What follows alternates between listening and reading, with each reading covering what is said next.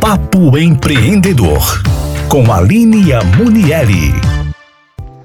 Muito boa tarde aos ouvintes aqui do programa Estúdio Mais do meu amigo João Neto. Nós estamos chegando aqui com mais um papo empreendedor e hoje eu trouxe um assunto interessante para debater com vocês.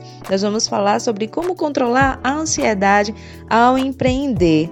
É porque muita gente entende que empreender é sinônimo de arriscar, né? Ainda que seja para alcançar um novo patamar profissional e se tornar um bom chefe de si mesmo. O empreendedor, de fato, ele precisa estar pronto para lidar com situações inesperadas e extremamente desafiadoras.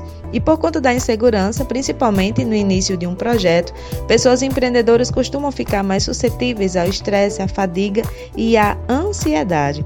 Assim, a relação entre empreendedorismo e saúde mental é bastante próxima, estando o empreendedor, de certa forma, dependente da fluidez e qualidade das suas emoções para atingir suas metas e realizar os seus projetos. Existem algumas razões pelas quais o empreendedorismo está relacionado a problemas emocionais e que devem alertar para a vulnerabilidade dos empreendedores e o cuidado com a saúde mental.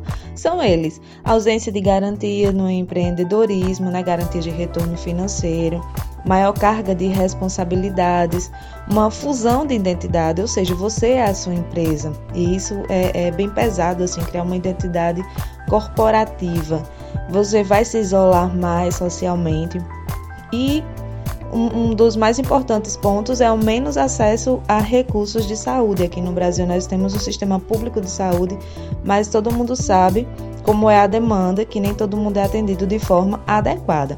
Então, por essas razões, eu trouxe aqui três estratégias para você lidar com as emoções e empreender com muito mais sucesso. A primeira delas é, você precisa manter seus vínculos sociais, mas aqui eu não estou falando de network.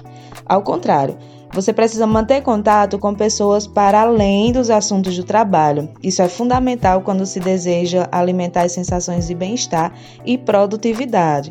As suas conexões com pessoas queridas aumentam a felicidade e afastam os sentimentos de solidão além de diminuir significativamente as possibilidades de ser afetado pela ansiedade.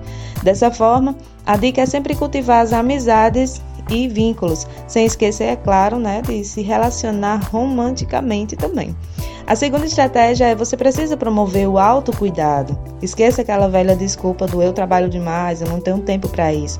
Você precisa achar um caminho para cuidar de si mesmo, pois a falta de atenção consigo pode trazer sérias consequências e pôr a perder todo o investimento, tanto de tempo como de dinheiro no seu empreendimento.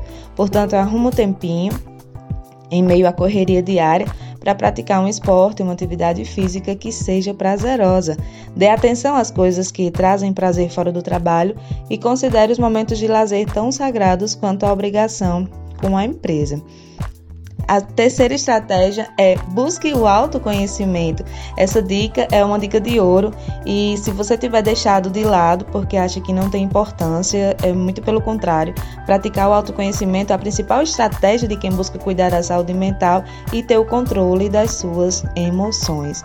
Isso faz com que uma terapia ela seja uma grande aliada no empreendedorismo, possibilite desenvolver a capacidade de administrar crises e solucionar problemas com mais assertividade atividades. Entretanto, o desafio e incerteza da vida do empreendedor também existem benesses né, que não podem se perder no meio do caminho. Mas para isso é preciso saber administrar os sentimentos de forma consciente para entender como eles afetam sua rotina e o que pode ser feito para evitar ou excluir as interferências negativas. E aí, o que você achou desse nosso assunto de hoje? Comente aí no portal iraúna.net, nas redes sociais. Lá tem outros vários assuntos muito legais também que você pode acessar. Nós nos encontramos aqui novamente domingo que vem.